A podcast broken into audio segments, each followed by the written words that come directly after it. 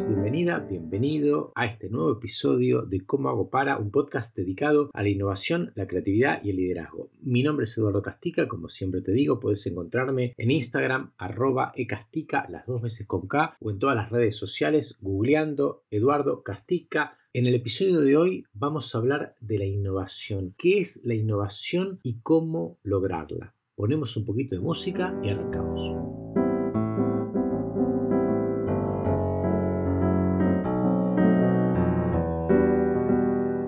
Innovación se produce cuando una buena idea se instala en la sociedad o se instala en un grupo de personas y produce algún tipo de transformación, produce como una especie de antes y después de esa idea. Por ejemplo, el marcapasos ha sido una innovación fantástica. Marcapasos, un pequeño dispositivo que se pone bajo la piel para controlar, para regular el ritmo cardíaco. Bueno, hoy en día sería inentendible el mundo de la cardiología sin el marcapasos. Esa es una innovación, una idea novedosa, distinta que se instaló, que se difundió dentro del mundo de la salud y produjo una transformación.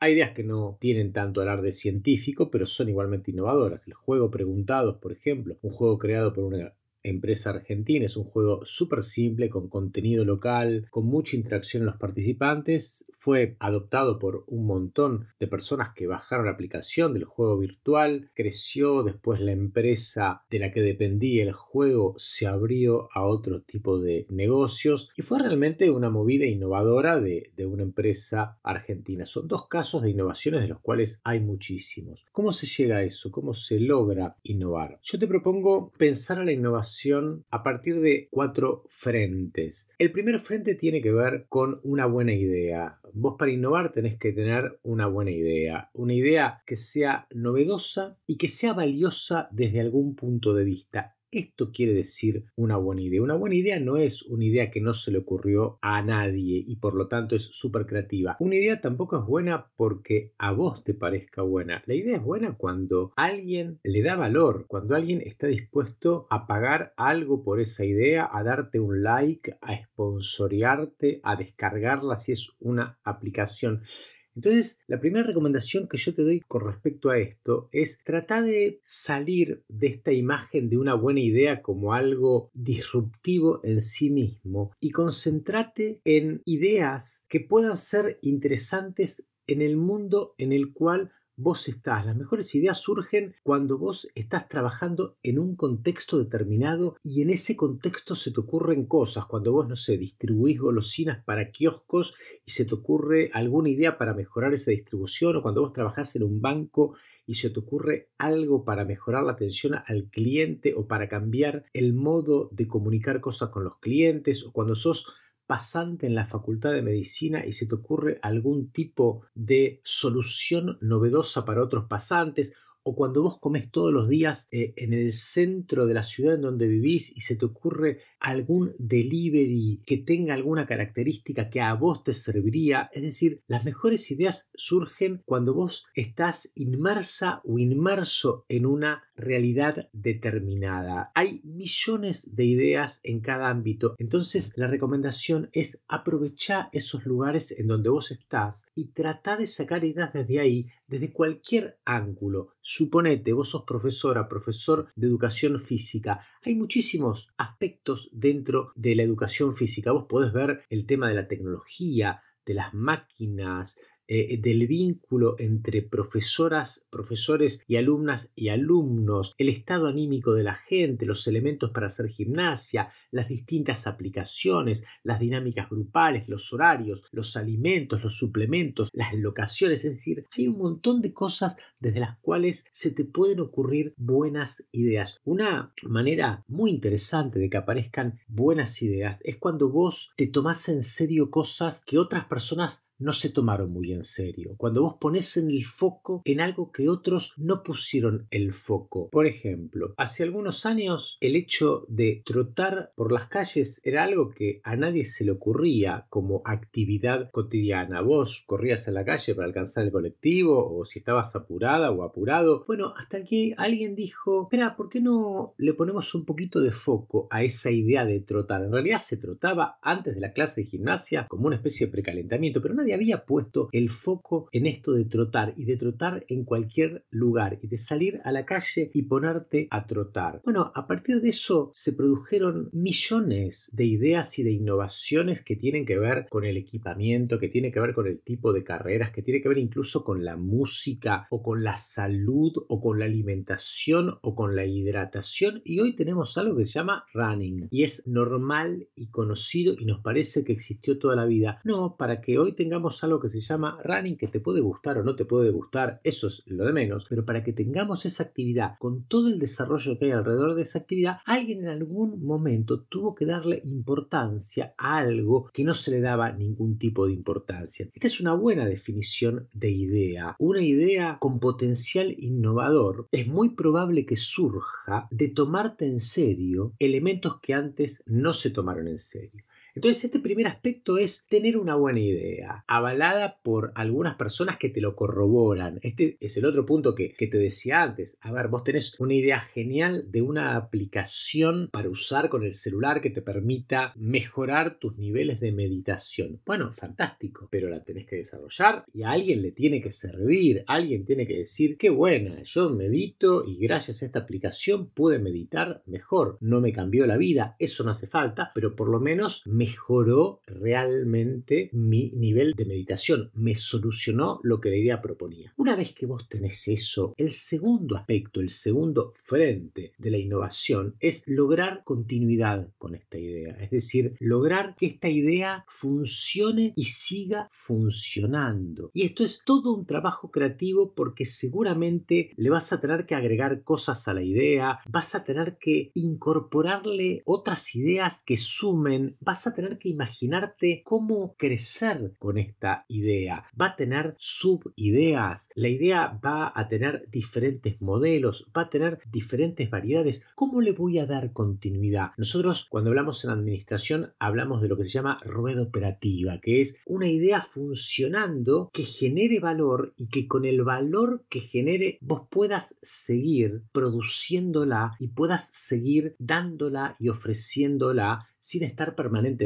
agregando recursos. Es decir, que la idea te genere los recursos necesarios, por lo menos como para seguir funcionando con esta idea. A este segundo frente lo vamos a llamar continuidad. Es tan importante como tener una buena idea. Darle continuidad a las ideas es tan importante como la idea en sí misma. De hecho, muchas veces pasa que vos empezás una actividad con una idea muy simple. Vos podés decir, mira, yo me dedico a la reparación, venta e instalación de cristales para automóviles. Pero lo hago bien, difundo muchísimo esta cultura de cuidar a los coches y dar un servicio extraordinario y el hecho de que te puedas mantener en el mercado sosteniendo esa idea durante X cantidad de años, no te digo que está innovando, pero ya te convierte en alguien que está haciendo algo interesante, que está haciendo algo novedoso en el sentido de hacer algo que tenga sentido a lo largo del tiempo y que le dio continuidad. Y alguien puede decir, mira qué interesante la idea de estos muchachos que generaron un negocio alrededor de los cristales para autos de la venta y la reparación. Pensá que cuando vos estás tratando de seguir haciendo crecer tu idea, también estás creando, aunque para eso uses herramientas tradicionales. Entonces, una buena idea con continuidad ya te ubica en un lugar que no es innovación, pero sí le podríamos llamar creatividad. Vos estás creando, estás teniendo cierta posibilidad de brindar un aporte nuevo y valioso para un grupo de personas que lo valoran, que te dan algo a cambio para que vos puedas seguir sosteniendo esta idea a lo largo del tiempo. Y acá viene el tercer frente donde vos ya vas en búsqueda de la innovación más profunda, donde estás tratando no solo de hacer algo que funcione y que a vos te rinda, sino algo que funcione y que transforme el contexto. Y acá viene el tercer frente, tiene que ver con la escala que vos le vas a dar a esta idea. ¿Cuánto querés que se difunda? ¿Qué trascendencia querés que tenga? ¿Cuánto querés que mayor cantidad de gente la adopte, la meta en su vida. Y en este tercer frente, en este tercer aspecto, tenés que tener en cuenta que la mayoría de las veces las palabras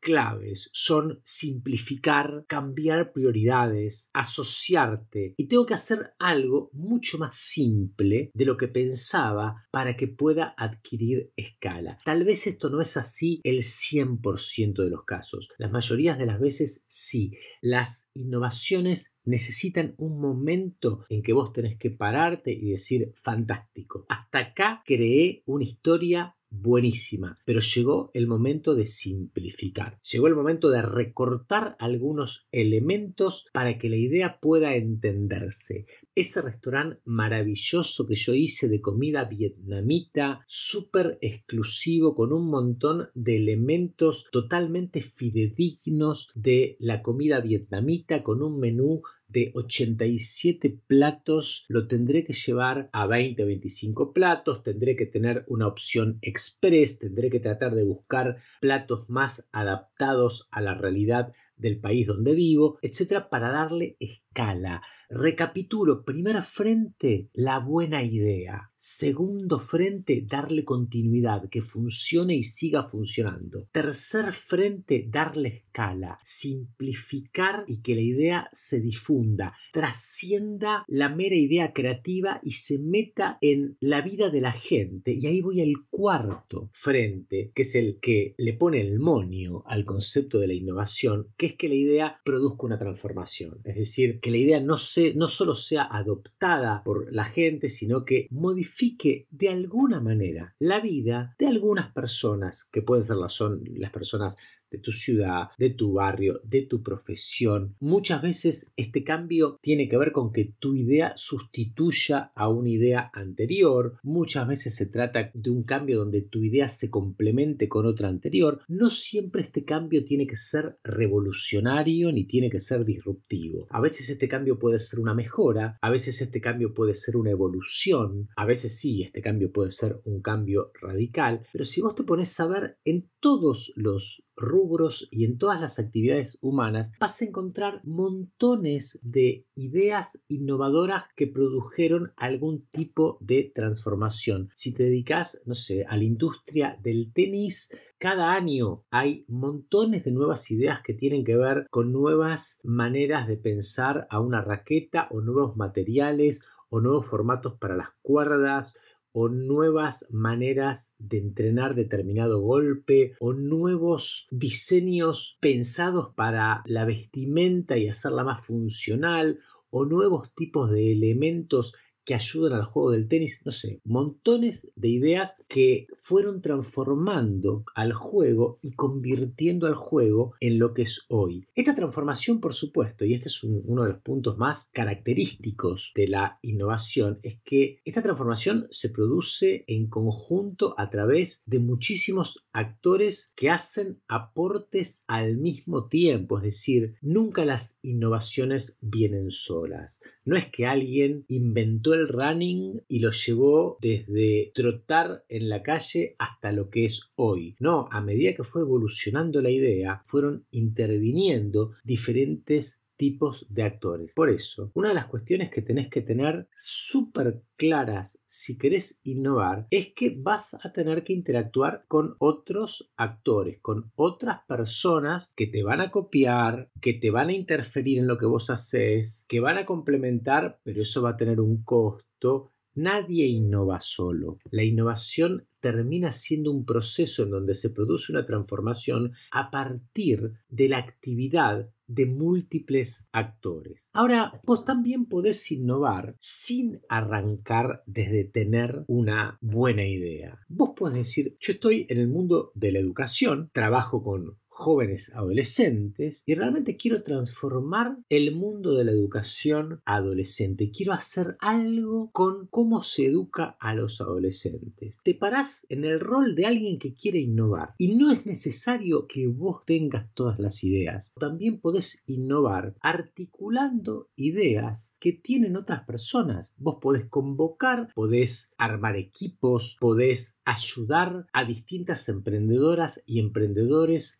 Podés liderar un proceso de innovación sin ser necesariamente quien tiene las ideas. Podés liderar un proceso de innovación ayudando, articulando y haciendo que jueguen orgánicamente diferentes personas que tienen ideas que apuntan a esa dirección que vos querés. De alguna manera vos estás innovando porque quien está proponiendo esa dirección sos vos. Entonces fíjate cómo juegan estos cuatro frentes, estos cuatro aspectos, una buena idea que tiene continuidad, funciona y sigue funcionando, que se esparce, que se difunde, que va ganando lugar en un público cada vez más grande y que en algún momento empieza a producir transformaciones. Podemos hablar muchísimo más de estos cuatro frentes y también podemos hablar de otros elementos que juegan en la innovación, pero para arrancar me parece un buen disparador. Te propongo que sigas pensando cómo te ubicas en cada uno de estos frentes y desde alguno de esos roles puedes hacer tu aporte juntándote con otras personas y así entramos en lo que a mí me parece más interesante, que es ver el proceso de innovación con algo que se hace de a varios, de a muchas personas. La innovación de alguna manera siempre es un proceso de co-innovación, de co-creación, máxime hoy en día, donde la conexión entre las ideas es mucho más rápida, es instantánea y se hace infinitamente más sencilla y más económica a partir de la tecnología. Lo vamos a dejar acá por hoy. Te dejo en la descripción del podcast algunos links para que profundices. Hoy nos extendimos un poco más, pero nos vemos en el próximo episodio de cómo hago para. Muchas gracias.